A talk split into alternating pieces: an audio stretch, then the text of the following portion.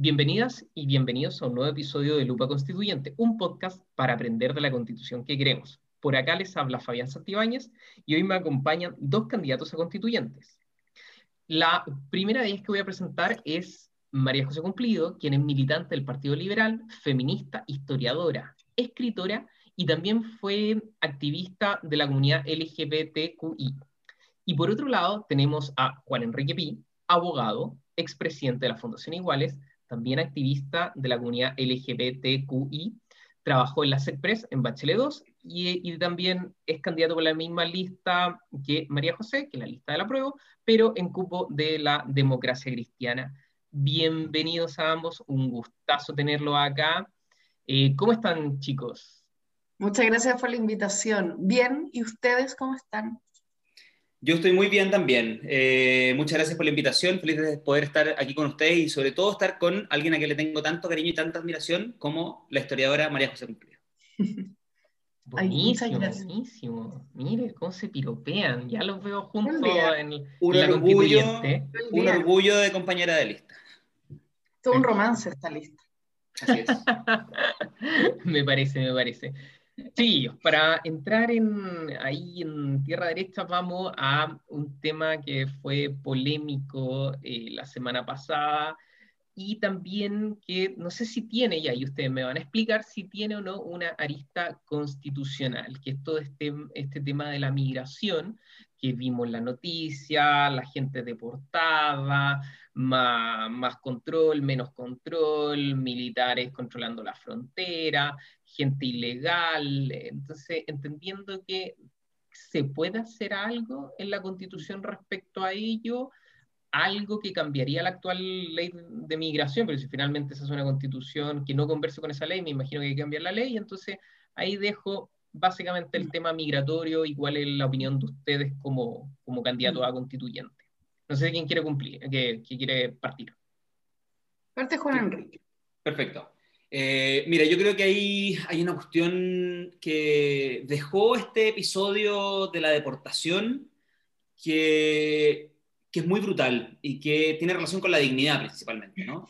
Eh, porque la puesta en escena del gobierno, que no es una puesta en escena casual, sino que es una cuestión preparada, armada, televisada, con pauta en prensa, em, lo, que, lo que finalmente pareciera vulnerar eh, es precisamente la dignidad de esos migrantes que, sin haber cometido ningún delito, sin haber tenido ningún problema con la justicia, sin haber tenido ningún antecedente, son puestos en overoles blancos y subidos a un avión a través de un show mediático. Eh, ¿Qué tiene que ver esto con la Constitución particularmente? Yo, eh, en, lo personal, creo que no hay eh, un aspecto migratorio en concreto que tenga que estar radicado en sede constitucional. Sin embargo, creo que hay algo que sí debe decir la Constitución y es que los derechos y eh, los, derechos y que, se, que se establecen en esa Constitución y la, y la igual dignidad y la igualdad ante la ley es para todas las personas que habitan la República no solamente para los chilenos y chilenas, no solamente para los eh, migrantes en situación regular, sino que todo habitante de la República tiene derecho al reconocimiento de su dignidad. Todo habitante de la República debe ser tratado respetuosamente. Todo habitante de la República al que se le, al que se le asigna una sanción, como es subirlo a la fuerza de un avión y devolverlo a su país, debe tener un proceso en el cual pueda defenderse. O sea, por favor, es una cuestión que a mí me parece básica y fundamental. Y por lo tanto creo que esa es la lista eh, y esa es la vuelta que yo le daría. Se asegura a todos los habitantes de, del país la igualdad ante la ley y los mismos derechos y la misma dignidad. María José. Sí, yo estoy muy de acuerdo con, con lo que ha dicho Juan Enrique. Em, creo que también hay un tema que, que, me llama mucho la atención, que es la poca preparación que ha tenido Chile em, para, digamos, las migratorias eh, de esta envergadura. Eh, ¿Y por qué digo poca preparación? Porque a partir de los 90, obviamente cuando a un país le va bien, eh, es estable, ¿verdad? y, se proyecta internacionalmente como, como, un país seguro, lo que está haciendo es llamar como vengan a vivir acá. Y eso pasa, o sea, lo hemos visto, Estados Unidos, Europa, y, y, no es algo que tú puedas evitar, ¿no? No, no es algo que tú puedas decir como acá no vamos a recibir migrantes porque no, no, es, no es algo controlable. La pregunta es, eh, qué vamos a hacer o cómo nos vamos a preparar también para hacernos cargo de esta, esta ola migratoria en particular y las que vayan a venir después. Eh, y, tenemos experiencia, o sea, Chile es un país que se ha construido en base de migración, eh, de una migración eh, bastante diversa, ¿verdad? a lo largo de distintos periodos. y algo que obviamente es valorado muy positivamente en, distintos em, periodos de nuestra historia. Ahora, yendo al tema constitucional, yo estoy de acuerdo que, no es un tema em, en específico, eh, por una razón que es la que venimos hablando, la, migración eh, cambia muy rápido, ¿no? A diferencia de una constitución que está pensada a largo plazo. Entonces, si tú fijas eh, em, un tema, ¿no? A favor o en contra de la migración, de lo mismo, probablemente te va a reventar en la cara porque no, no va a ser suficiente o no se va a condecir, digamos, con eh, olas migratorias que son eh, muy diversas y muy cambiantes. Eh, pero estoy de acuerdo en que tenemos que pensar esa, una constitución basada en los derechos humanos, ¿verdad? y en el derecho, y ahí estoy muy de acuerdo, de todas las personas que habitan Chile y que la van a habitar, ¿verdad? Y eso, obviamente, el, que la Constitución lo señale, permea em, en, un, en, un, camino, en una guía, ¿verdad?, que, que, tiene que seguir Chile a través de sus instituciones públicas, etcétera, para también justamente pensar el tema de migración desde esa perspectiva eh, y poder tener respuestas, digamos, claras, contundentes, ¿no? y, y, respetuosas también con, con el otro, em, para enfrentar, digamos, eh, la migración. Súper bien, muchas gracias María José. Bueno, teníamos una, una tercera persona invitada que finalmente llegó, así que nos, nos alegramos por eso, que es Soledad Mella. Soledad, ¿estás por ahí? Hola. Hola, Soledad, ¿cómo estás? Hola, bien, disculpen la tardanza, pero me, me pegué en una reunión. Muchas gracias por, por estar acá. Eh, ya estamos grabando, así que esto va, va a salir inmediatamente. Hago una breve presentación tuya. Acá em, acaba de sumarse a nuestro panel de discusión Soledad Mella, que es candidata de la lista Movimiento Social, la lista del pueblo. Ella es dirigente social y territorial y también recicladora de base y presidenta de la Asociación Nacional de Recicladores de Chile. ¿Cómo está Soledad? Bien, gracias. Gracias por la invitación. Muchas gracias. Mira, te hago la, la, pregunta que justo estamos en la primera, en la primera pregunta. Em, todo esto, de, justo la semana pasada teníamos todo esto, eh, este tema de la, de la migración. Entonces, era que la, deportación con overoles blancos, grandes masas migratorias de gente irregular que entraban. Entonces, entender un poquito cuál es la, opinión de cada uno de los, de los candidatos con respecto a la, a la, migración y también si es que se podía hacer algo en la Constitución, si es que en el fondo la Constitución tenía o no que tenía que ver con, con el tema migratorio. Entonces ahí te dejo la, la, pregunta de tu opinión frente a este tema.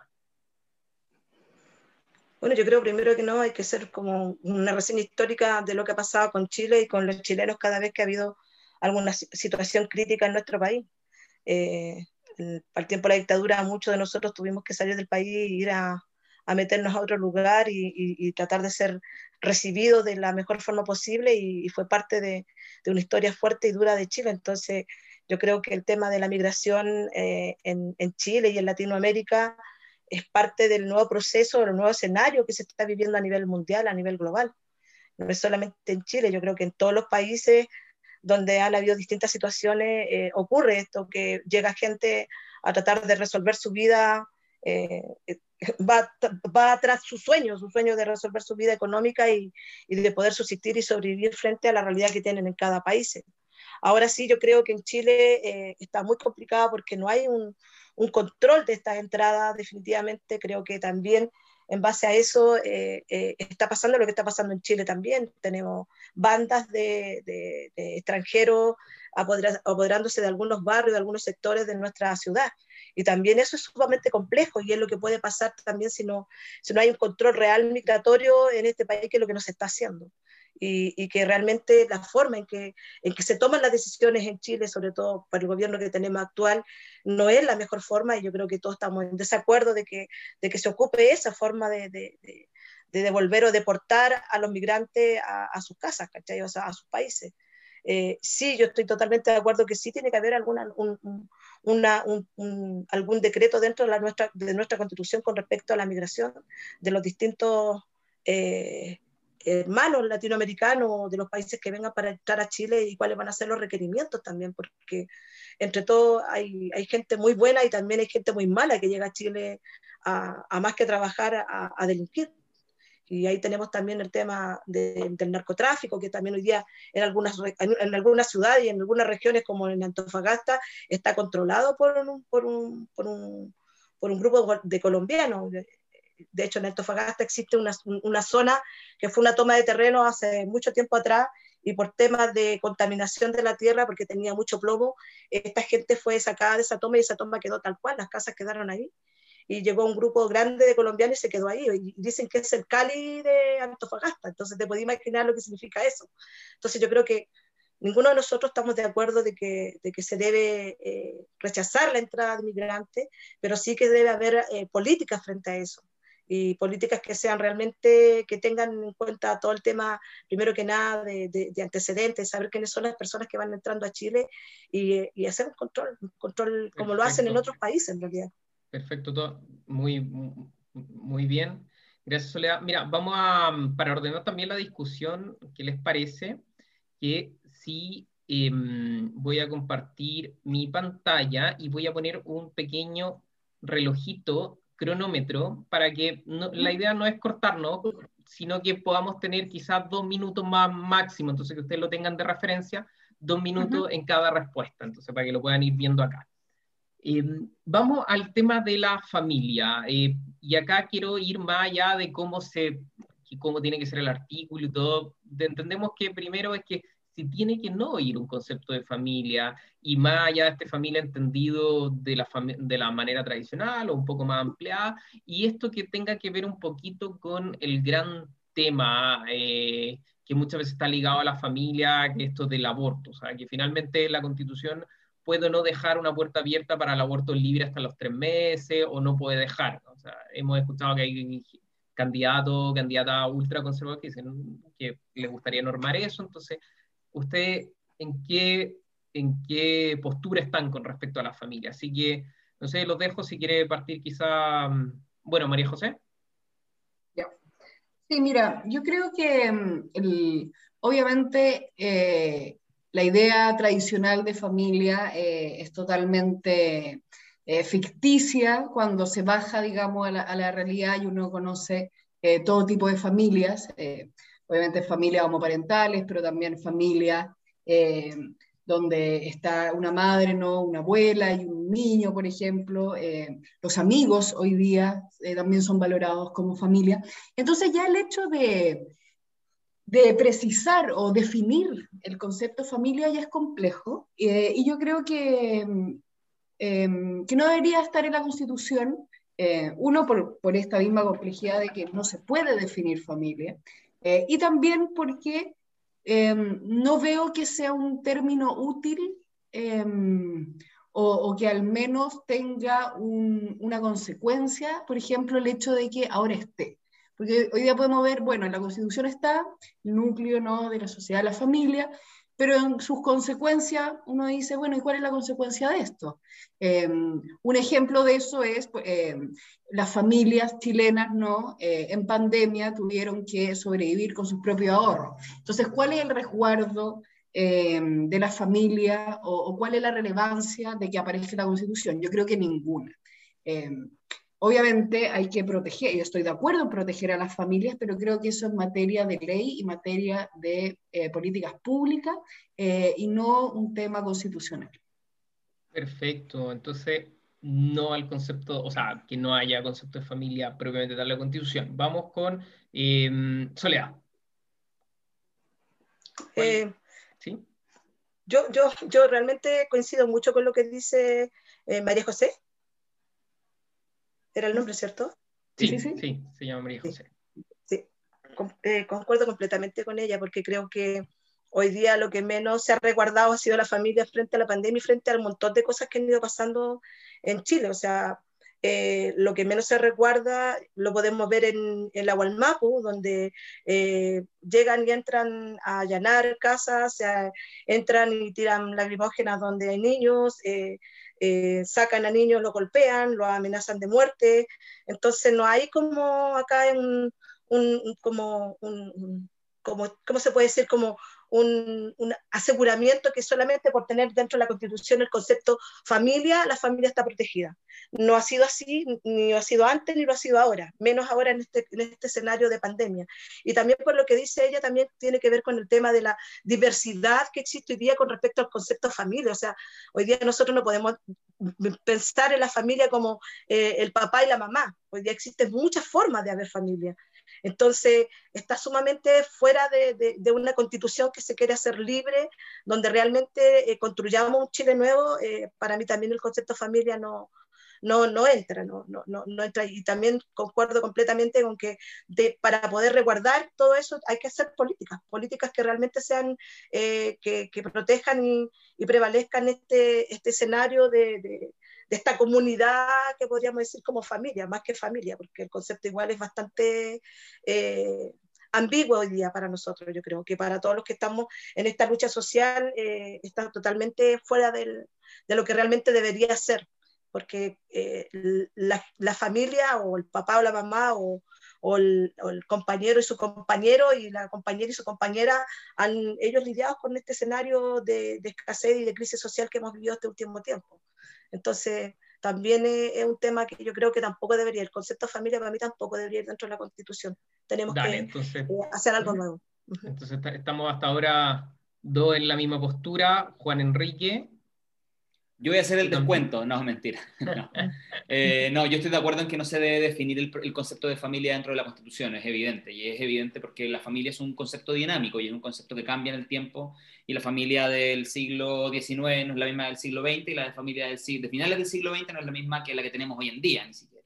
Em, sin embargo, sí creo que hay algo que debe decir la Constitución. Eh, a mí no me complica para nada la frase que hoy en día eh, dice el artículo 1 de la familia familia es el núcleo fundamental de la sociedad. Sin embargo, he visto a muchos, a muchos sectores ultraconservadores en este país decir de que evidentemente ese, ese, ese artículo eh, se refiere solamente a la familia heterosexual y casada, algo que evidentemente ese artículo no señala.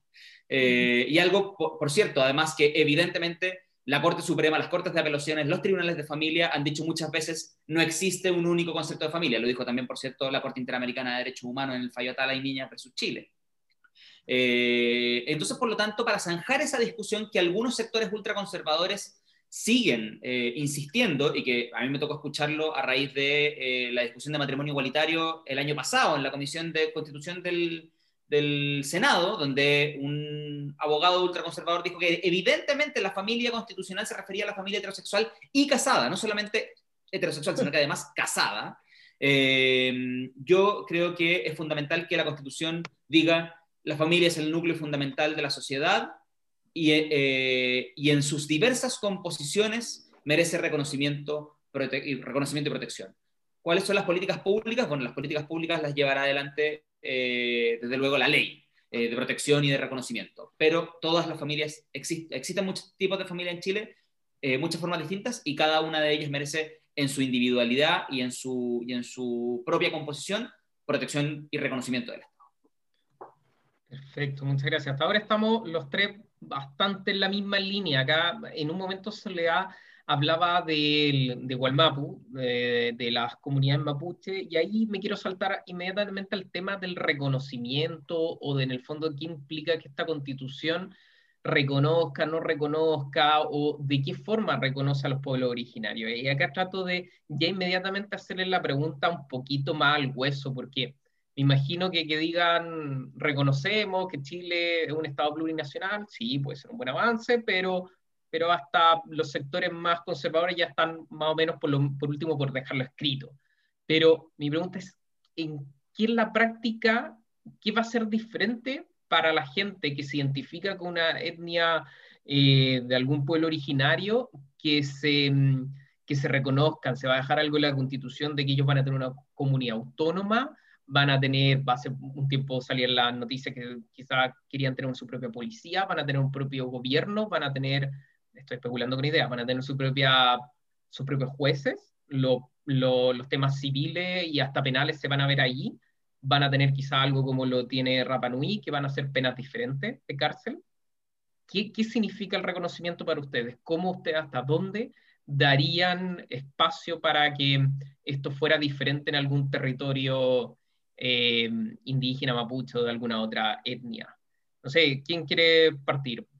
Partamos Eh. con Soledad. Vamos con, con Soledad. Soledad. Sí, mira, yo creo que la única forma de garantizar que realmente la constitución sea plurinacional, yo, bueno, yo tengo una visión mucho más, más, más radical con respecto a ese tema. Yo creo que hoy día eh, eh, la fuerza y la, la, la, la, historia y la deuda historia que existe con el pueblo mapuche eh, nos obliga a nosotros también a hacer como un, un, cambio importante dentro de nuestra propia constitución, que, que, tiene que ver que no nosotros, nosotros no somos los que tenemos que escribir ese proceso constitucional que tiene que ver directamente con, con las etnias, tiene que, tienen que ser ellos los que tienen que escribir ese proceso. Por eso tan importante era el escaño de, de participación de los mapuches, que fue realmente, eh, o sea, de todas las minorías étnicas en este país, eh, que fue realmente vergonzoso la cantidad de escaños que se le entregó a ellos. Pero bueno, así está la cosa y así se cocinó. Entonces, pero sí yo creo que ellos tienen que construir una nación mapuche, porque creo que la visión de ellos va a estar completamente fuera de lo que realmente somos, creemos nosotros como chilenos. Eh, porque lo vimos ahora hace muy poco con, con el caso del, del Machi Celestino Córdoba, que él pedía, por favor, que, que, que los dejaran tener conexión con la madre tierra, con los árboles, con la naturaleza, porque eso es su identidad de visión. O sea, ellos tienen una conexión completamente diferente a la que tenemos nosotros con, con la naturaleza y con los medios naturales de la vida. Entonces, Soledad, disculpa, para... ¿y, qué, qué, ¿y, qué, significa esto de, de tener una nación propia? ¿Significa un gobierno aparte, otro país? ¿Qué, la, práctica, ¿cómo, cómo, qué, qué, qué, significa? O sea, pensando, no sé, yo, yo soy una persona que me siento mapuche y digo, ya, ¿qué significa que yo voy a tener una nación aparte? ¿Voy a poder tener mis propios jueces? ¿Voy a tener mi propia policía? ¿Voy a tener mi propio sistema económico? ¿Qué, cómo, ¿Cómo lo traducimos? Yo creo que ellos, ellos, ellos siempre han tenido un sistema económico propio, en realidad. Lo que pasa es que nunca lo han dejado funcionar en su sistema económico. Entonces yo creo que ellos tienen la capacidad de poder levantar su, propio, su propia forma de construir y de hacer. Eh, ahora sí, al callo, al callo, yo no sé si van a tener una propia policía, o van a tener propios jueces, pero así como Rapa Nui es casi autónomo en casi todo, ¿por qué la nación mapuche no puede serlo? ¿Por qué los aymarás no pueden serlo? Yo creo que eh, hoy día existe un derecho, un derecho eh, mm. que, que, que, ellos deberían tenerlos garantizados y, y, es por lo menos reconocerlo a ellos como eh, los, los, los pioneros, los dueños de esta tierra y los que hicieron de, de, nosotros lo que somos hoy día. O sea, yo siento que hoy día más que nunca ellos tienen que tener un espacio propio dentro de, de, de, de este país, que, que, que, nos, que, la colonización llegó, ellos ya estaban acá. Como un amigo mío, eh, Penny decía, ¿por qué yo tengo que cortar ese árbol que lleva más de 100 años aquí y yo recién llevo 40 años? ¿Por qué lo tengo que cortar yo? Cuando yo vengo Dale. a invadir su espacio, es que yo creo que tiene que ser así. Muchas gracias, Soledad. Vamos con María José. Sí, yo creo, estoy súper de acuerdo con, con, lo que has dicho tú, Fabián, en términos de que, claro, eh, ¿qué significa lo plurinacional? Porque ponerlo es, bueno, ¿cómo se aplica esto? Yo creo que, obviamente, el gran tema es el, el grado de autonomía, ¿verdad?, que van a tener eh, los pueblos indígenas. Eh, me parece que ese va a ser un tema interesante en la convención, justamente por lo, y estoy muy de acuerdo con Soledad, por eh, los escaños reservados, ¿no? que, que, van a permitir que esos puntos de vista eh, puedan ser discutidos y estén arriba de la mesa, lo que, lo que me parece muy interesante.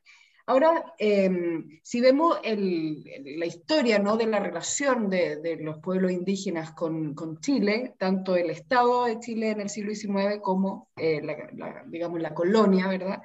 Eh, hay ciertas dinámicas ¿no? que, que, funcionaron durante 300 años, eh, que el, el, pueblo mapuche en particular pero independiente, que son los parlamentos. ¿Y por qué funcionaban los parlamentos? Porque eh, los parlamentos obligaban, digamos, a que las autoridades de, ambos, de ambas naciones se pusieran de acuerdo y tuvieran, digamos, una relación eh, bastante eh, par, podríamos decir, que, permitió, por ejemplo, que, el pueblo mapuche se, transformara ¿no? en un punto económico comercial súper importante eh, que obviamente eso desaparece con, em, con, digamos, la invasión del Estado chileno eh, a esas tierras en el siglo XIX. Otro tema que a mí me parece importante también en, cuando hablamos de autonomía es justamente, em, por un lado, respetar esa visión distinta, pero también ponerse de acuerdo en temas que son complejos. Eh, y voy a poner el, clásico ejemplo de, de, la ley Pascua, eh, de Rapa Nui, ¿no? que permitía rebajar penas a los hombres que habían sido condenados por delitos sexuales. ¿Y cuál era el argumento? Era que la violación, podríamos decir, era parte de su cultura, ¿no? Y ahí hay una pregunta interesante de, bueno, ¿hasta cuán, hasta dónde, digamos, o qué elementos culturales eh, podemos considerar que son un aporte para nuestra convivencia, son un aporte, ¿verdad?, para estas distintas naciones eh, que, se están, que se deben pensar, ¿verdad?, bajo los derechos humanos, y cuáles rasgos culturales eh, consideramos nociva, ¿verdad?, para, para nuestras sociedades, ¿no?, estas distintas sociedades. esa ley del año 66 hace poco, el año pasado, creo, el Tribunal Constitucional eh, dijo que no es aceptable ¿no? que existan penas diferentes por este tipo de delito. Eh, y eso lo que refleja justamente es eh, lo complejo de poder generar, digamos, un, un, mundo en común donde obviamente respetemos la autonomía. Y esa discusión creo que, te interrumpa, María José, y, tu, y tu propuesta propiamente tal para la Constitución, ¿qué sería? ¿Sería volver, por ejemplo, no hablaba de estos parlamentos, sería como mm. poner alguna especie de instancia que negociara entre el Estado chileno y alguna nación mapuche? O sea, yo creo que ese es el desde. Em, yo creo que eh, deben existir grados de autonomía. Eh, no me convence el tema de una justicia propia. Eh, creo que eso va a depender, o, no absolutamente autónoma. Eh, creo que tiene que ser algo bastante, bastante consensuado em, y, y, no tan radical, ¿verdad? Eh, porque lo que, como decía, tenemos que permitir conformar también y, y promover una cultura de diálogo y una cultura de co-construcción que hoy día no existe. y eso nos va a tomar un tiempo, por cierto, pero yo creo que a donde tenemos que ir es obviamente que cada eh, pueblo, digamos, originario em, se le permita, ¿verdad?, vivir sus proyectos de vida, sus como visiones, etcétera, eh, pero a la vez em, por generar, digamos, en todo nuestro territorio también un punto en común que nos lleve a eh, proteger los derechos humanos y etcétera, etcétera. Gracias. Vamos con Juan Enrique. Fíjate que yo creo que esta pregunta tiene hartas, hartas complejidades. Eh, lo primero, lo pero lo, que, primero que quiero decir es que evidentemente tenemos que establecer el reconocimiento de que somos un Estado plurinacional, me parece fundamental. Reconocer eh, constitucionalmente a los pueblos eh, indígenas, que es una deuda desde, bueno, desde que Chile es Chile, digamos, pero especialmente desde, desde el retorno de la democracia, ¿no? Eh, y también recordar, y esto es sumamente importante tenerlo presente para el proceso constituyente, que los tratados internacionales vigentes son un límite en la hoja en blanco. Y nosotros en Chile tenemos un tratado vigente, que es el convenio 169 de la OIT. Y el convenio 169 de la OIT obliga a nuestro país a realizar ciertas acciones de reconocimiento eh, de reconocimiento a eh, los pueblos indígenas cuando eh, se realizan ciertas políticas públicas que les afecten directamente o cuando directamente se tratan temas de tierra relacionados con ellos. Y, y, esa, y esa obligación previa es la consulta. Em, y yo me acuerdo que cuando, cuando ocurrió, cuando entró en vigencia el convenio 69 de la OIT, el, gobierno, el primer gobierno del presidente Piñera elaboró un, un reglamento de la consulta eh, y había una tremenda discusión en la prensa de no, pero es que esto va a demorar muchísimo, los, los, eh, proyectos de inversiones, que imagínate que cada política pública hay que, hay que, consultarla, eh, cómo, cómo, cómo, vamos a, poder llevar a cabo todas las condiciones que se requieren antes de poder, qué sé yo, construir una carretera o construir un,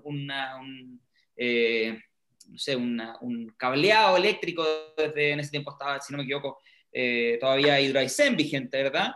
Bueno, y la respuesta obvia a esa pregunta es sí, vamos a tener que consultar siempre a los pueblos originarios respecto de eh, materias que les afecten directamente y de materias que tengan relación, relación con sus tierras.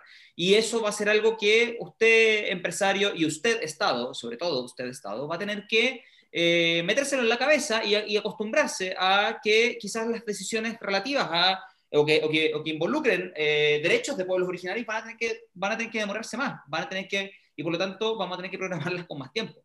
Pero evidentemente, y esto hay que ser muy claro, en cuanto es un límite a la hoja en blanco, entonces eh, el tratado vigente del convenio 169 de la OIT sobre pueblos, eh, sobre pueblos indígenas y tribales debe, eh, debe ciertos aspectos específicos como la consulta consagrarse a nivel constitucional. Yo no tengo ningún problema con eso y creo que junto con el reconocimiento, junto con, con la definición de Estado plurinacional, eh, debemos también bueno, pero tú, tú, irías más allá de eso preguntando en el sentido de, no sé, autonomía en presupuesto, que tuvieran un, pequeño gobierno que se le asignara un presupuesto o que se le asignara, como decía, eh, se decía este tema de, de, alguna policía especial, una policía autónoma o jueces que vieran eh, penas diferenciadas, como lo tiene actualmente en Rapa Nui, o no, o, o, para ti eso no, no es no es algo que, tú buscarías.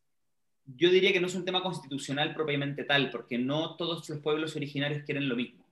Eh, y no todos los pueblos originarios tienen una relación eh, o una cohesión eh, o una relación con sus territorios o con sus comunidades idénticas, ¿verdad? O sea, lo que quiere, lo que quiere, lo que quieren comunidades, no sé, diaguitas no es lo mismo que lo que plantea el pueblo Rapanui ni lo que plantea el pueblo, el pueblo mapuche, ¿verdad? Eh, y por lo tanto, creo que eh, eso es materia de ley y, para, y dependiendo de la demanda de cada, de cada pueblo originario, entonces corresponderá analizar la propuesta que venga de la política pública del Estado post nueva constitución. Yo creo que en la constitución lo que sí se debe hacer es reconocerse, eh, como te digo, la plurinacionalidad, reconocimiento explícito de los pueblos originarios en ella, consulta, eh, y em, después la definición respecto a, eh, autonomías o respecto a otras demandas se analiza por cada pueblo porque no todos los pueblos tienen la misma, las mismas peticiones. Dale, se entiende. Yendo a otro, a otro tema que, que se ha visto bastante, y no, quiero entrar a los derechos, porque yo creo que acá los, los, los tres presentes no, no son candidatos de, de derechos, que me imagino, ahí de todas formas se me pueden corregir, que están con todos estos derechos tradicionales como eh, un Estado que garantice derecho a educación, salud y quizás también vivienda.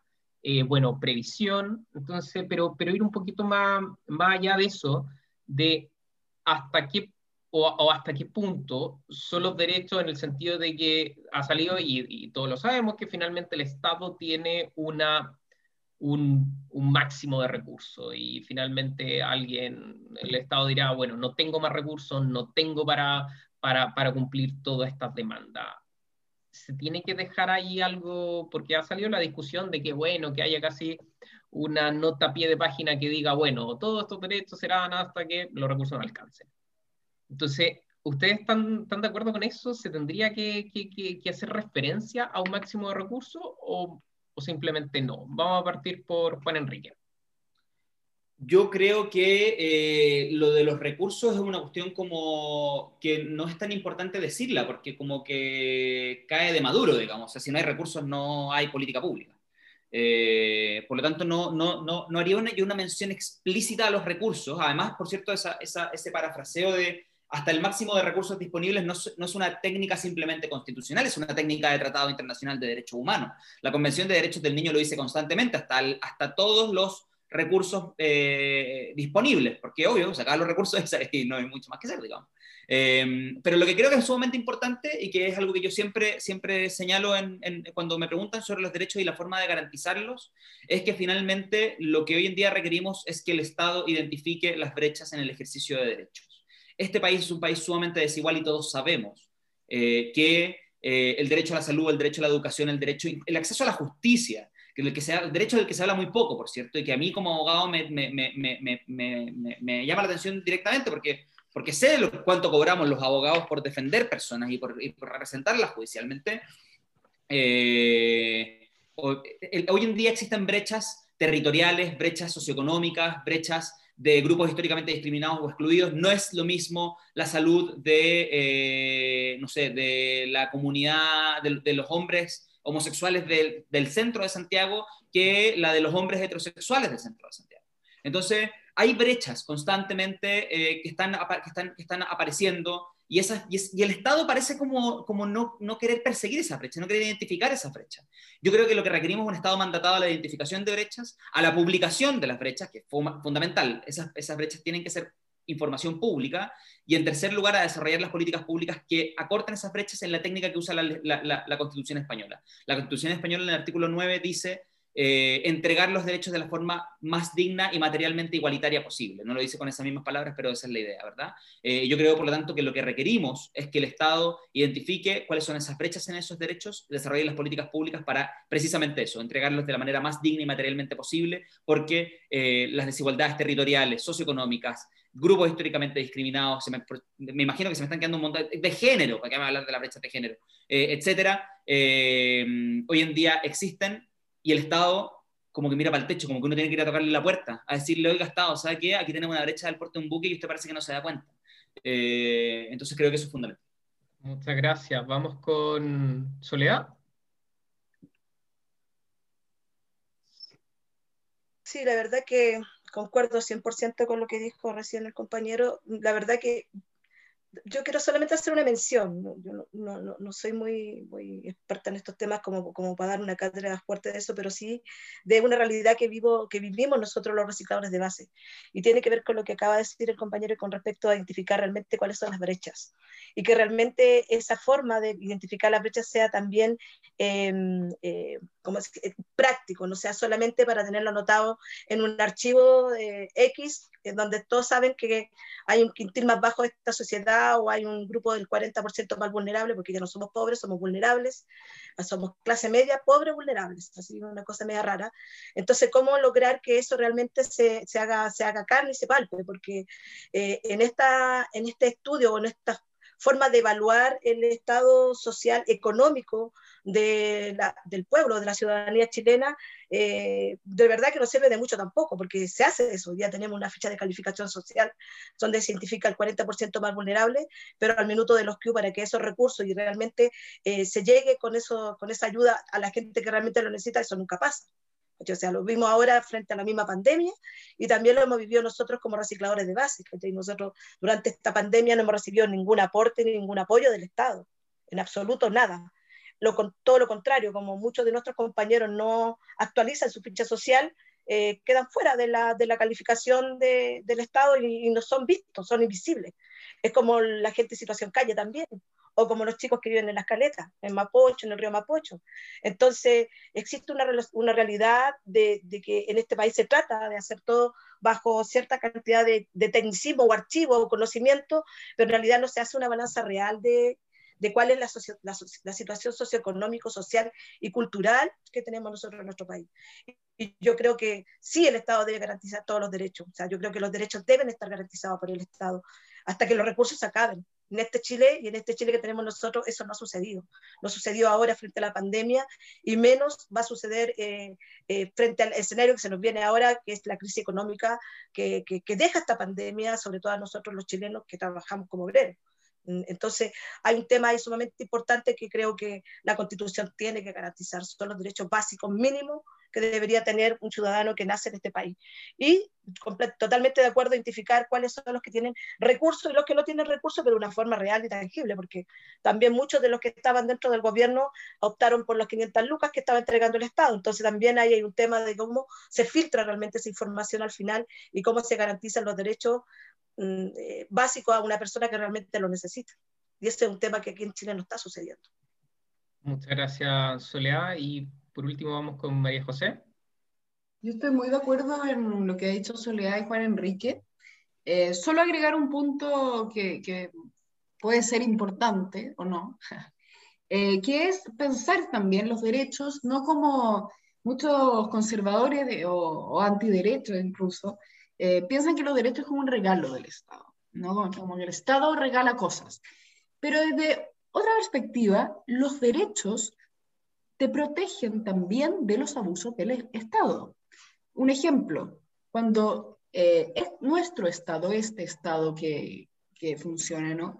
Hace una zona de sacrificio, ejemplo, Tiltil, ¿verdad? Permite, ¿no? Que em, esa, ese territorio, ¿verdad? Se contamine, eh, permite, ¿verdad? Que las personas se enfermen, etc. Y ahí entraría, en, solo poner un ejemplo, por ejemplo, el derecho a la salud, ¿no? Que obligaría a ese mismo Estado a autolimitarse, ¿verdad?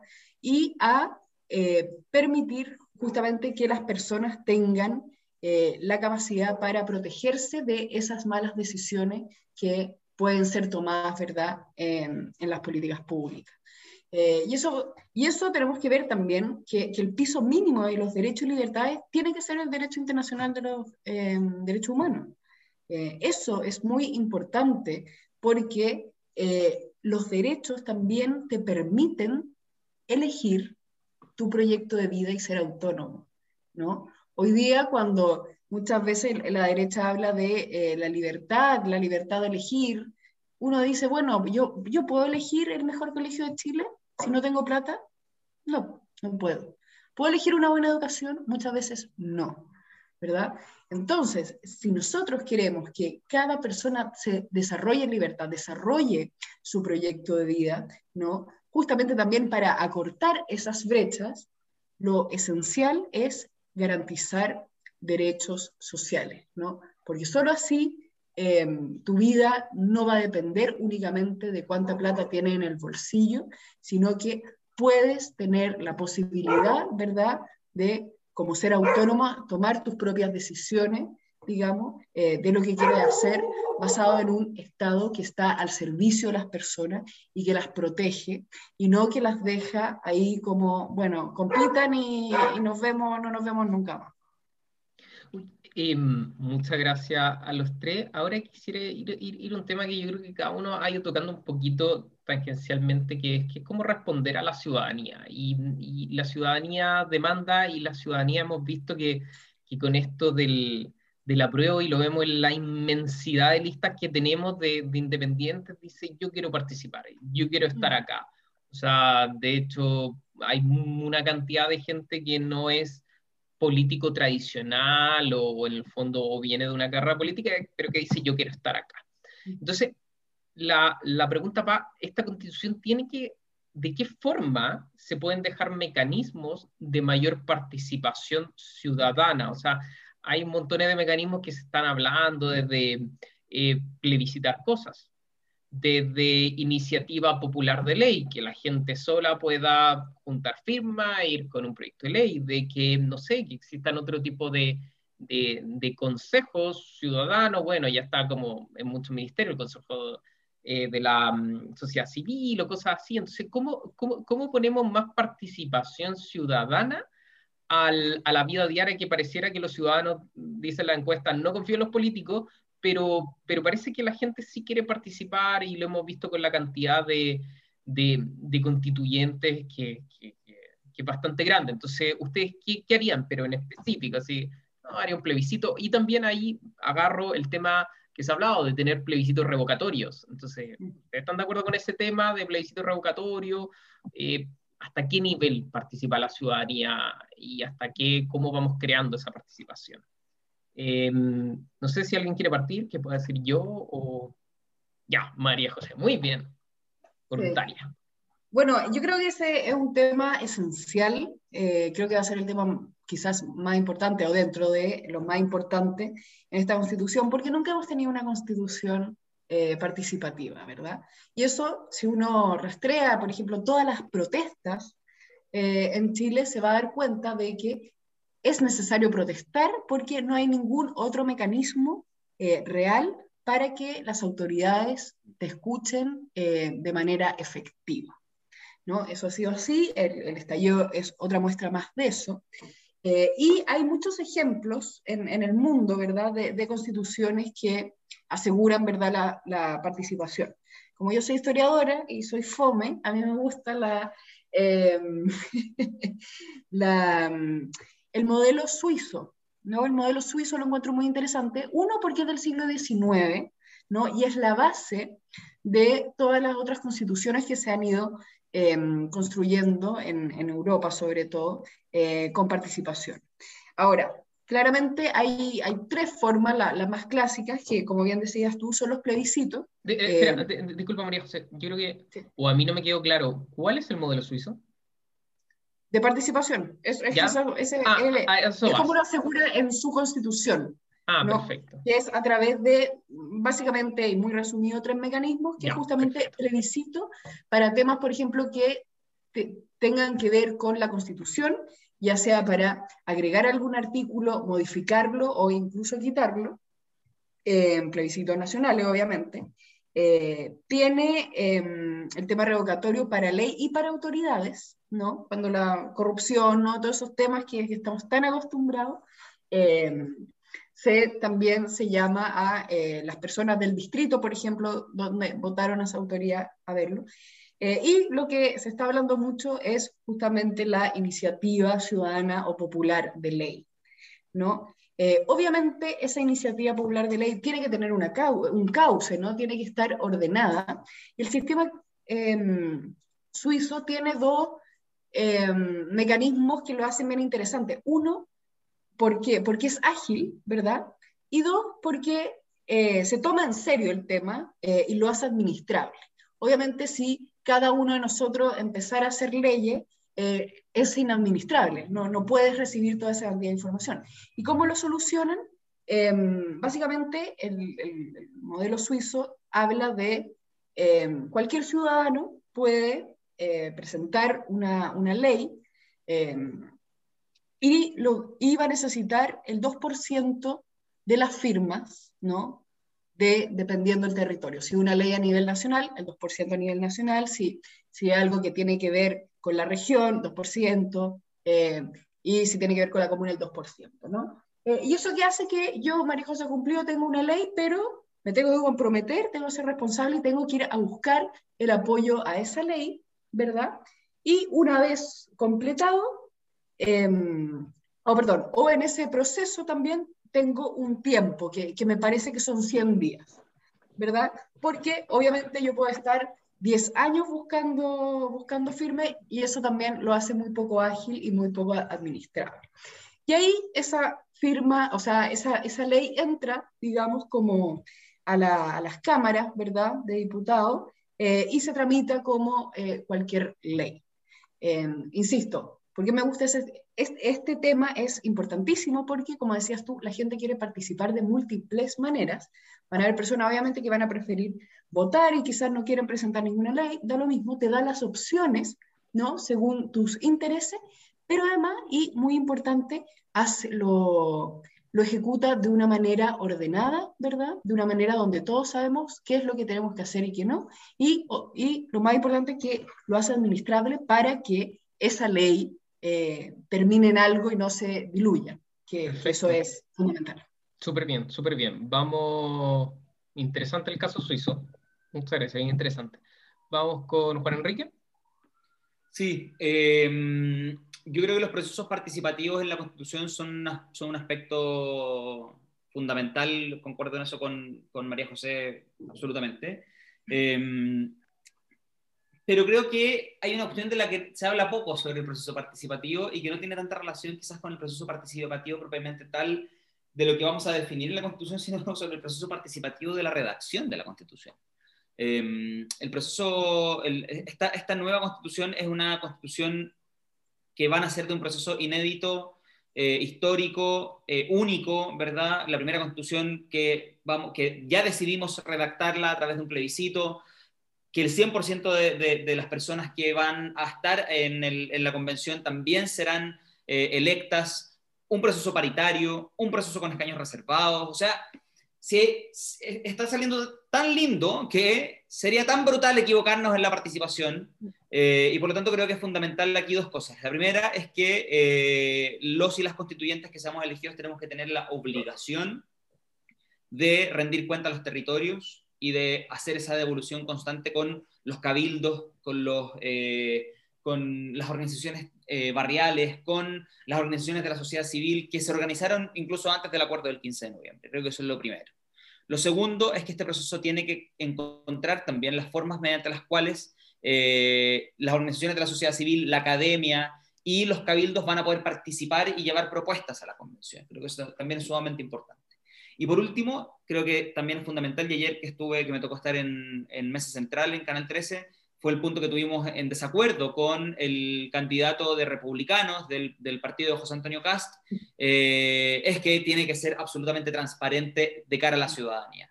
Todos los debates y todas las votaciones de los y las constituyentes deben ser eh, públicos. Eh, debemos ser sujetos pasivos de lobby, es decir, las reuniones que tengamos debemos catastrarlas e informarlas. evidentemente que el contenido de la reunión, bueno, no toda conversación de cada constituyente tiene que ser pública, pero, pero la gente tiene que saber con quién me estoy juntando y con quién no me estoy juntando. Creo que eso es fundamental, porque este proceso no puede fracasar en la transparencia y en la participación de la ciudadanía. Perfecto, vamos con Soledad. Eh, sí, me encanta cuando participo en estas cosas porque aprendo caleta, me encanta aprender. uno, Todo aprendemos, yo estoy aprendiendo mucho también. Sí, me encantó la presentación de la María José con respecto al, al, modelo suizo. Creo que es interesante. Voy a, a leerlo. Pero la verdad, las cosas así, a lo más, como diría yo, a lo más popular y a lo más pobladora que yo entiendo de este proceso, es que mm, el 18 de octubre del 2019 en la, calle la gente salió a la calle a protestar porque había una demanda y un grito desesperado de injusticia y desigualdad en Chile y lo que se estaba pidiendo en la calle era una asamblea constitucional, no una convención. Lamentablemente esto se cocinó a puerta cerrada y se llevó a una convención constitucional. Em, hoy día yo creo que la única forma de que esto sea realmente transparente y participativo, como lo dice el compañero, eh, es importante que sea sumamente participativa y de cara al, al pueblo. Yo completamente de acuerdo con eso. Creo que nosotros no podemos seguir redactando nada a puerta cerrada. De hecho, yo tengo una tremenda discusión con mi gente de, de, mi propio lista, porque estamos escribiendo un programa, pero yo insisto que el programa no lo tenemos que escribir nosotros, el programa, la constitución lo tiene que escribir la gente en la calle, preguntarle qué realmente es lo que ellos quieren y qué quieren realmente de este país, qué, qué esperan de este país y cómo lo quieren cambiar porque realmente eh, es tiempo ya de que los protagonistas de esta historia, de esta construcción de Chile, eh, sean realmente protagonistas, pues sean realmente ellos los que escriban. No se puede seguir pensando en, construir proyectos macro grandes eh, que supuestamente son, son de tecnología, de modernización y de todo eso a costa de la vida humana que es lo que estamos viendo hoy día, que pasó hace pocos días atrás con la represa, o sea, con, con la luz que hubo en San José de Maipo. O sea, cuando no hay una conversación, una bajada real con las bases, con la gente, en qué te afecta todo esto y no conocer realmente los territorios, se arman estos proyectos que, tienen eh, costos muy grandes al final, que por suerte no hubieron costos humanos que podría haber sido, pero que al final del camino es porque no se hace una participación directa de, los, de la ciudadanía. Y nosotros lo vivimos todos los días territorialmente, que la población, ellos llegan y arman proyectos y a nosotros jamás nos preguntan qué realmente es lo que necesita la población para poder eh, armarse o construir un modelo diferente en tus territorios. De repente se gasta plata en cosas que realmente no se necesitan porque a nadie le pregunta realmente qué es lo que necesitan. O sea, eh, esto lo hemos visto durante mucho tiempo, entonces frente a eso yo me quedo sumamente eh, em, alineada con lo que dijeron los dos compañeros, que una, que, que, ojalá sea un modelo parecido al que dice la compañera, que sea suizo y que realmente sea la asamblea, que sean asambleas territoriales, que hayan em, cabildos territoriales, que haya todo lo que sea necesario, participativo y democrático, donde realmente sea la gente la que ponga la, la última palabra y no los técnicos, ni los tecnólogos, ni los expertos, porque nosotros tenemos un país de 47 años de expertos y nos tienen así como estamos hoy día. Entonces, de repente, los números valen más que las personas y eso es lo que hay que cambiar. Yo creo que hoy día la, nueva constitución nos llama no solamente a, a ver un país económicamente súper bueno, sino que a ver un país humanamente bueno, porque la calidad de vida y la calidad humana de todos nosotros también depende de que Chile sea un Chile diferente y un Chile bacán. Y también de que realmente esta constitución se aplique, porque en Colombia también hay una tremenda constitución, re bonita, pero la verdad que hasta el día de hoy todavía no se aplica. Entonces hay cosas que también debemos también vigilar que se suceda y, y la participación de, de, de, los territorios es fundamental. Muchas gracias Soledad y ya para, para ir como nuestro pequeño bloque final, eh, una pregunta más abierta. Ustedes acá van a, supongamos que salen electos, electas, constituyentes y van a, van a estar ahí y con esto de los dos tercios va a haber que negociar sí o sí ningún sector, la, la derecha va a tener, ustedes son de, de izquierda o centro izquierda, y yo creo que tienen claro que la derecha por lo menos va a sacar sobre su tercio, o pongámonos en el escenario que saca sobre, sobre su tercio. Entonces ustedes no tienen los dos tercios, su, su, su, grupo político no tiene los dos tercios. Entonces, ¿qué, esa es la pregunta, ¿qué, qué harían? ¿Cuál, ¿Cuál, es el elemento de la constitución que ustedes dirían, yo este lo defiendo a morir, yo esto, no sé, estoy especulando, el tema del agua, el tema de, mm, de, que no haya concepto de familia, como ustedes dijeron, el tema de la participación ciudadana o el tema X, lo defiendo a morir, este es mi tema, lo defiendo, lo defiendo, lo defiendo, y este otro tema lo puedo ceder un poquito más, podemos llegar a un acuerdo con la derecha, o sea, ¿cuál sería para ustedes su tema bandera y cuál sería ese tema que ustedes de, cederían un poquito más? No sé si alguien quiere partir. Eh, vamos con, no sé, Juan Enrique. Eh, yo diría que el tema bandera, yo tengo, yo tengo dos temas bandera. Eh, em, que me interesan particularmente que estén consagrados. El primero es el de las libertades civiles, que lo conversamos antes. Es decir, no quiero nunca más que el Estado se meta ni en las familias de las personas, ni en las decisiones de vida de las personas, ni en los cuerpos de las personas, eh, ni en la identidad de las personas. Quiero una constitución y quiero un derecho a la vida privada y familiar que garantice que las personas en su diversidad, eh, tanto la comunidad LGBTI como las mujeres, como eh, las personas, eh, como, bueno, todas las personas finalmente, ¿no? Eh, puedan desarrollar su proyecto de vida sin que el Estado les esté diciendo, señalando un camino que le parece más virtuoso o que parece preferible. Creo que eso es lo primero. Y lo segundo, de lo que se habla poco o se ha hablado poco y que fue con lo que quisimos lanzar también esta candidatura, tiene relación con los derechos de niños, niñas y adolescentes. Yo creo que es fundamental que la Constitución establezca el derecho de niños, niñas y adolescentes a una vida libre de violencia, y que, y que consagre constitucionalmente dos aspectos que ya están eh, contenidos en la Convención de Derechos del Niño y que por lo tanto también son hoja en blanco, como es el derecho de los niños, niñas y adolescentes a ser oídos en todas las decisiones que les afecten. Y en segundo lugar, que es una eh, consideración ineludible de todos los organismos del Estado, eh, el interés superior del niño en cada definición que adopten. creo que eso son cosas que para mí por lo menos no estoy dispuesto a alcanzar. Y una tercera, ya, es una tercera, lo de las brechas y las políticas públicas. Quiero un Estado que identifique brechas, no quiero un Estado mirando el techo, quiero un Estado con los pies en el barro, esas tres son.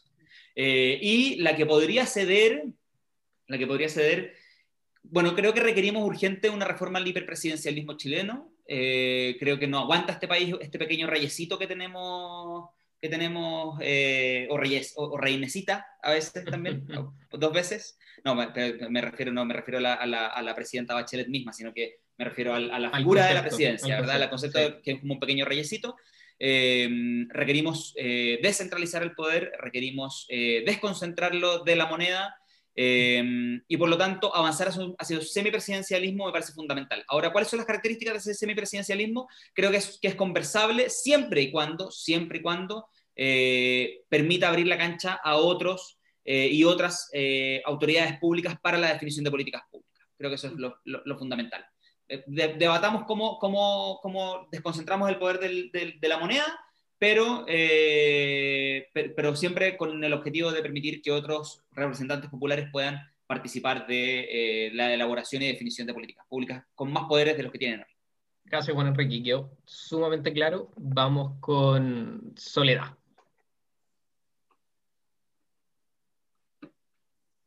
Mira, la verdad es que yo soy súper radical. La verdad que no tengo ninguna intención de negociar nada con nadie.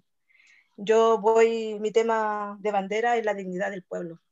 Y en la dignidad del pueblo están todos los temas. Para mí no hay ninguno negociable en este minuto y menos, y menos con los mismos políticos que han robado y que le han hecho tanto daño a Chile, al pueblo.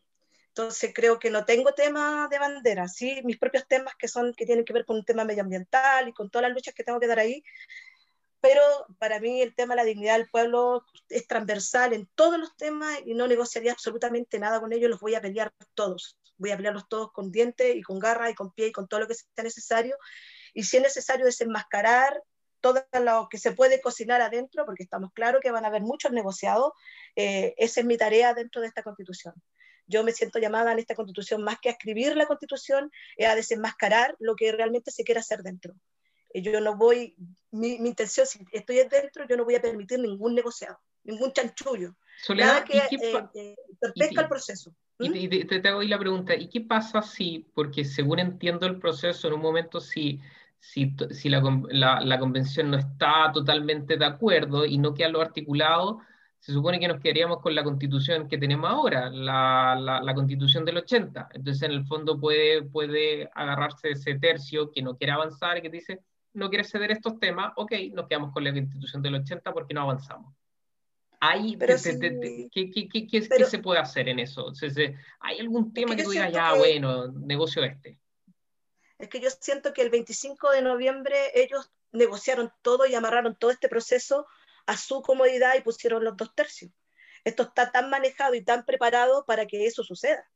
Sea, yo veo muy difícil realmente que eh, eh, nosotros entremos en, en, una, en, un vaso de leche a, participar o a construir esta constitución.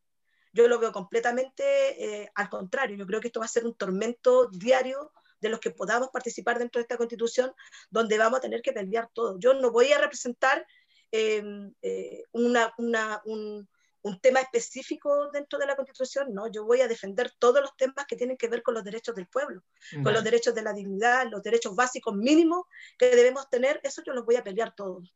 Y, y, y todo lo que conlleve a, realmente construir un nuevo país, porque no sirve de nada que hagamos reformas dentro de esta constitución. La constitución tiene que ser cambiada completamente, tiene que ser realmente una hoja en blanco. Y eso no está garantizado desde el día 25 de noviembre, cuando se firmó el acuerdo bajo cuatro puertas. Entonces, hoy día nosotros, los que somos, los que estamos en la Plaza Dignidad, los que salimos a la marcha, los que estamos todos los días en la calle prendiendo barricadas, defendiendo nuestro territorio, defendiendo el pueblo, defendiéndonos del narcotraficante, defendiéndonos del abuso de poder de los carabineros, eh, estamos porque vamos a defender esta constitución que es del pueblo y para el pueblo. Y no la pueden venir a escribir de nuevo los mismos políticos que han hecho tanto daño. Y no pueden venir ellos a decirnos qué queremos o qué no, que no queremos, o cómo negociamos o negociamos algunos temas. Yo no voy por esa línea. Yo, si hay que pelear hasta el final, yo siempre he dicho, esta constitución no va a ser escrita con, con, con, lapicera y con tinta, va a ser escrita con sangre, como hasta ahora ha sido. O sea, tenemos más de 40 gente muerta, tenemos más de 300 y tantos ojos mutilados, 2.500 cabros presos. No ha sido fácil llegar aquí. O sea, hasta el final con los... Perfecto, o sea, hasta el final con todos los temas no se negocia ninguno. Vamos ahora con María José. Exacto.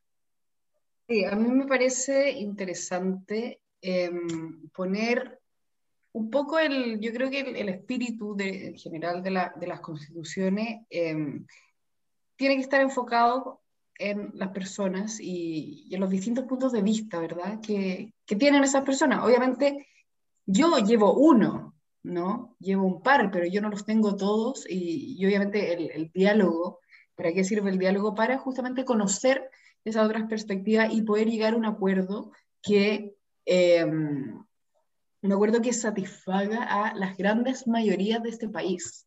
Eh, ese es el objetivo, por supuesto.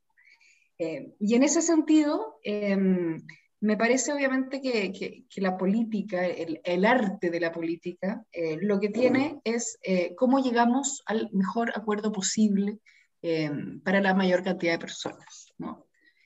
Y, y, en ese sentido, a mí me parece que temas como el, el paso del, del, Estado subsidiario que tenemos eh, a un Estado social, ¿verdad?, que garantice derechos, va a ser algo fundamental.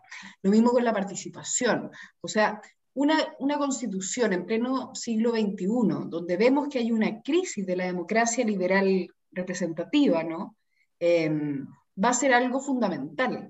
Y, va a ser tan fundamental que puede salvar incluso em, las sociedades democráticas, eh, porque hemos visto que, el estallido de Chile también se enmarca en, una perspectiva global donde han habido muchísimos estallidos en distintos países por distintas razones, justamente a causa ¿no? de, la crisis de una democracia que solo se centró en la representación, pero no se centró en la participación y en la deliberación. Em, yo creo que eso es fundamental. Y estoy de acuerdo también con que hay temas que que, son complejos y que hay que sentarse a pensarlo en conjunto y con la mayor cantidad también de cabeza mirándolo. Y el, y el tema que puso Juan Enrique es súper interesante, porque hay cierto acuerdo, ¿verdad?, de que el hiperpresidencialismo que tenemos tiene un, un, sistema político totalmente bloqueado. ¿No? O sea, pensemos el, el gobierno de Bachelet, el segundo gobierno de Bachelet, cuando tuvo las mayorías, ¿verdad? Eh, se bloqueó eh, justamente por este sistema que, que hace que el, el, presidente ¿verdad? y el Congreso eh, no estén en igualdad de condiciones y no puedan, digamos, avanzar eh, proyectos de, ley. Lo vemos hoy día con el gobierno de Piñera que está totalmente paralizado y, y ese señor lo único que está esperando es que termine el año para, para irse a, a Caburga, seguramente. entonces, eso es, eh, algo que, que, hay acuerdos, pero el cómo es complejo. Y, te lo pongo en un ejemplo. Em, se habla mucho de semipresidencialismo, pero el semipresidencialismo requiere, em, por ejemplo, un cambio en el sistema electoral porque necesitas mayoría en el Congreso. Eh, y necesitas mayoría en el Congreso para que eh, haya gobernabilidad, si es el objetivo. entonces hay que ver también qué, qué fórmulas nos permiten el, el objetivo que tenemos que es em, representar a las personas, ¿verdad? Eh, que, que, haya diversidad también de, de políticos y de partidos, eh, de visiones, pero que al mismo tiempo em, sea gobernable, ¿verdad? Eh, María José, ahí, te, ahí te, te, hago la pregunta más al detalle. O sea, tú dices, ok, a ti, no te gustaría un sistema tan presidencialista como, como el de ahora, sino que habría que avanzar un semipresidencialismo, pero dice que ese es uno de los temas que tú estarías dispuesto como a conversar un poco más y ceder. en el fondo, si la, si la derecha te dijera, oye, a mí me gusta el presidencialismo, yo quiero seguir con el presidencialismo, y tú dirías, bueno, ya puede ser, por ahí podríamos avanzar. Es que yo creo que, que, hay cierto acuerdo en eso en general, pero el punto que quería poner es, la necesidad de conversar para solucionar esos problemas en, en los cómo, que, que, son complejos, ¿no? Y que obviamente no tenemos la respuesta eh, tan, tan fácilmente porque no tenemos una cultura tampoco, eh, tenemos una cultura muy presidencialista en Chile, ¿no? Em, entonces, lo que, el, el, punto que quería poner era obviamente la necesidad de, plantear ciertos temas, como te mencionaba, que, hay que defenderlo, pero también eh, ir sabiendo y consciente de que cada uno de nosotros solo tiene un punto de vista, necesitamos los de los demás y los necesitamos también para eh, que la constitución funcione eh, y que la constitución mejore el país y no sea un, un, texto con un par de palabras que, que después en la realidad no sirven para nada.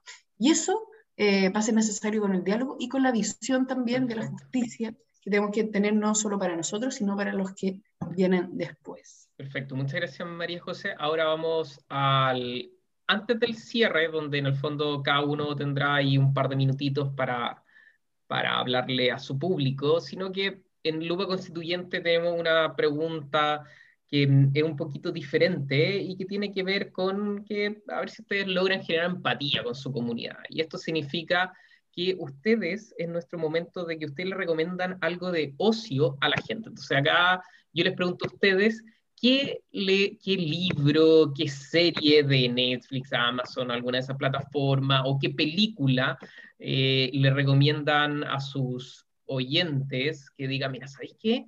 Esta está muy entretenida o esta está muy interesante, no necesariamente tiene que ser algo cultural, y, ¿no? sino que te traten de recomendar y quién sabe, quizá hay algún votante, alguna votante le hará caso y después se acordará en el momento de votar que pasaron un buen momento gracias a una buena recomendación de ustedes. Así que, no sé, ¿quién quiere partir recomendando? Yo puedo Enrique tiene cara, sí, dale. Yo, mira, de hecho, a la, la, candidata presidencial del PS, Paula Narváez, escribió hace poco en su Instagram eh, que estaba leyendo su libro y preguntó cuál es, cuál le recomendaron. Y yo le voy a recomendar el mismo que, le voy a recomendar el mismo que le recomendé a ella. Yo el año pasado eh, descubrí a Mariana Enríquez, que es una escritora argentina que es una maravilla. Eh, y por lo tanto, si no se han leído nada de Mariana Enríquez, yo partiría recomendando Las cosas que perdimos en el fuego, que es un, libro de cuentos.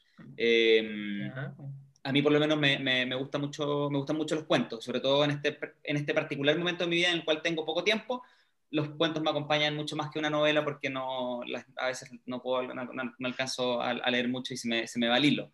Pero algo más corto. Así que los, si quieren leer buenos cuentos, además buenos cuentos de, eh, no sé, yo no diría que es terror, pero buenos cuentos de una temática, de, de, temáticas, eh, de, temáticas oscuras, yo les recomiendo Mariana Enríquez, que es una maravilla. Mariana Enrique, muy, muchas gracias Juan Enrique, buena, ahí tenemos una recomendación. Vamos con, no sé, con María José.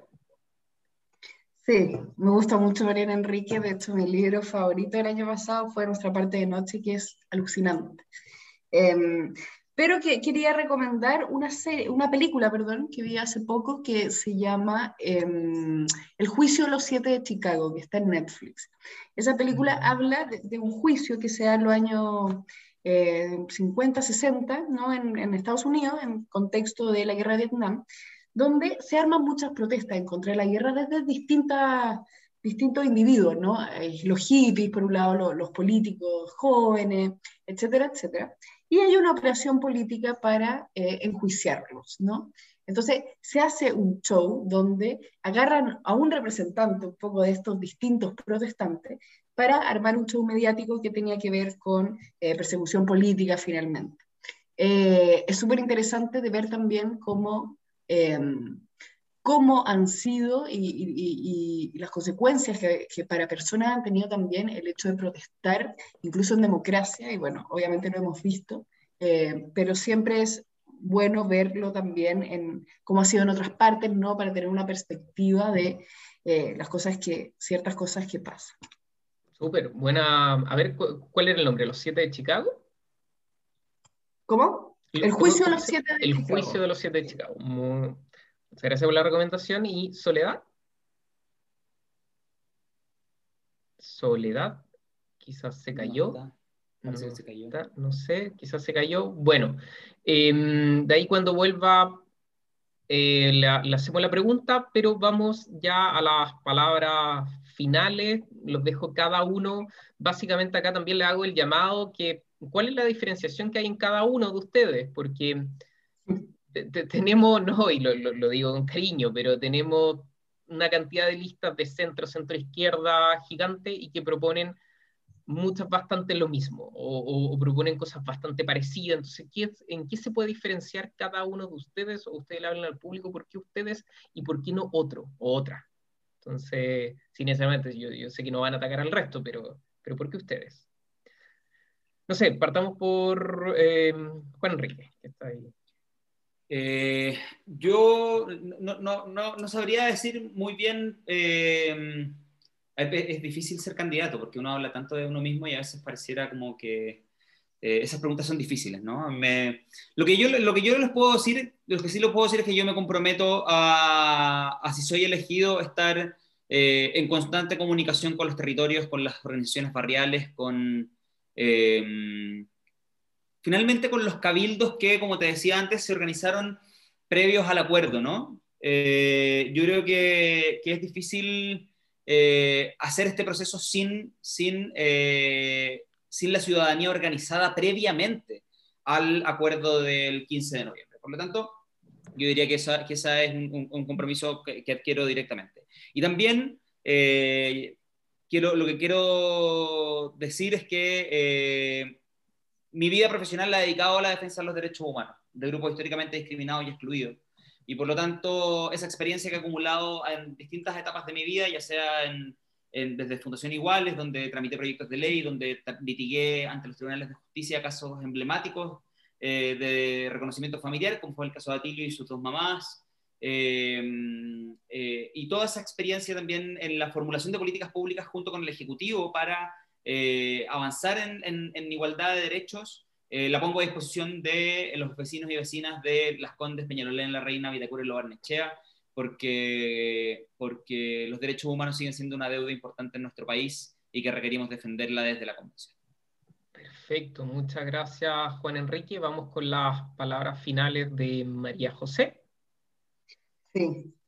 Eh, bueno, yo creo que, que, también es difícil a veces diferenciarse porque creo que, que hay puntos bastante evidentes eh, que durante toda esta conversación lo, lo hemos conversado, ¿no? De, que hay cosas que ya sabemos que no funcionan, eh, porque tenemos una experiencia, digamos, de, de, una constitución que del 80, ¿no? donde han pasado ya bastantes décadas, donde vemos que, cosas no han funcionado y qué cosas hay que cambiar.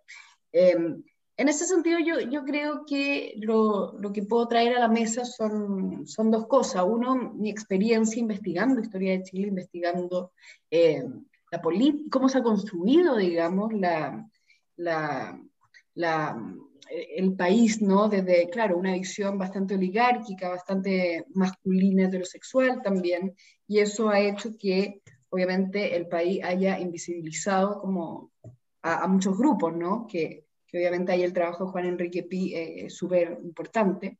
Y un segundo elemento es, es también, en, en particular, es mi, experiencia, ¿verdad?, investigando el, la lucha de las mujeres, ¿verdad?, por llegar a las instituciones públicas por, y poder hacer política, ¿no? Que no, que no fue una lucha de 10 años de algo corto, ¿no? Las mujeres empezaron a, pedir el voto y entre muchas otras cosas a fin del siglo XIX, o sea, más de 50 años eh, en una lucha que obviamente tuvo aciertos y errores, eh, que, que, son experiencias súper interesantes para continuar en ese camino. Y, en ese sentido yo me hago cargo eh, y, y, me siento con, con, ese peso histórico, ¿verdad?, de, de, agradecerle a todas esas mujeres que, que están muertísimas hoy día, que, que lucharon, ¿verdad?, por todo lo que hoy día podemos hacer eh, y obviamente hay que tomar esa posta y continuar para mejorar la vida de, las que vienen.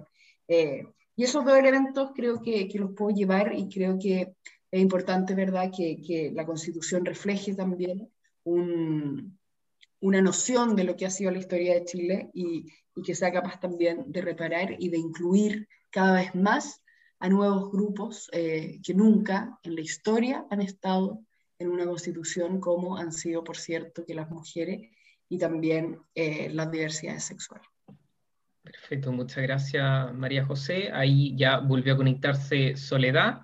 Soledad, em, estamos con las palabras, las palabras al cierre. Básicamente le, indicaba a María José y a Juan Enrique que indicaran por qué, por qué votar por ello. Tenemos muchas listas de, de oposición y por qué ellos serían diferentes, por qué hay que votar por ellos. Y, también aprovecho, si quiere aprovechar de responder la pregunta que, que habíamos hecho antes, que si a, a nuestros oyentes del podcast les quiere eh, recomendar algún libro, alguna serie, alguna película, algo entretenido, y bueno, y también las palabras al cierre. Sí, la verdad que quiero dedicarle un libro porque yo soy abuela, tengo tres nietos, mis, mis oh. tres nietos son mapuche, entonces, siempre estamos leyendo cosas que tienen que ver un poco con eso y que cómo se mira la muerte de una mirada totalmente diferente y, y mucho más entretenida y más linda, ¿no? no como algo como un adiós o una pérdida muy grande. Eh, yo recomendaría el libro Somos Polvo de Estrella de José María Maza Sánchez, eh, que es para niños y niñas. Eh, es un viaje al universo los invita a conocer la formación de las estrellas, de dónde venimos, quiénes somos y lo maravilloso y grande del universo y entender la muerte de una mirada completamente diferente de la que nosotros eh, occidentalmente la entendemos. Así que los invito a leer ese libro y ella es, un tremenda, ella es una tremenda escritora y tiene unos libros maravillosos. Así que los invito a leer sus libros. Perfecto. Y con respecto a la pregunta que tú haces, pucha, sé que cuando yo me meto en este cuento es porque mm, yo llevo en mi población, yo soy de la población La Hormiga, la comuna de Peñalolén, y llevo 35 años eh, trabajando con, con, con la gente, con, en lo social, en distintas organizaciones sociales, creando otras eh, y otras sumándome, dirigentes de junta de vecinos, ya comunes, comités de allegados. Entonces, lo que me motivó a estar aquí eh, fue mi propia gente, no fue una decisión propia, eh, fue una determinación de la familia y también de muchas organizaciones sociales que me invitaron a ser parte de este proceso y, que creen que yo puedo ser una voz representativa en este espacio, no solamente porque soy del pueblo, sino porque también soy mujer. Eh, y también porque nosotros de alguna forma u otra hemos vivido en carne esta desigualdad y esta injusticia que han marcado a este Chile al Chile que nosotros queremos transformar y queremos cambiar. Eh, soy un amante de, de, la vida, de la naturaleza, he aprendido a querer mucho a mi madre tierra y, y, uno de mis desafíos más grandes es también que entendamos que la tierra también tiene derechos y que nosotros tenemos que proteger esos derechos. Eh, queremos acabar con el extractivismo, queremos acabar con el monocultivo, queremos realmente entregarles los derechos del agua a quienes tienen que tener derechos de agua, eh, que no sea un privilegio, sino que sea un derecho. Y creo que hoy día represento eso, represento la voz de muchos pobladores y pobladoras que, que nunca se han escuchado. Eh, creo que de alguna forma u otra también soy parte de un mundo de invisibles por ser recicladora de base, creo que nunca nadie nos visibilizó ha costado un mundo que realmente eh, nos vean y nos, nos, reconozcan como parte de, del mundo trabajador, porque tampoco se reconoce como un trabajo el mundo de los recicladores. Entonces, eh, este, este es mi, es mi, desafío más grande que, que, que, me he puesto en mi vida y, y que ha sido parte también de, de, lo que he hecho durante 35 años, de mis 50 años que tengo, eh, es eh, luchar por mi población, luchar por mi gente y eso es lo que pretendo hacer acá en este proceso y en esta constitución.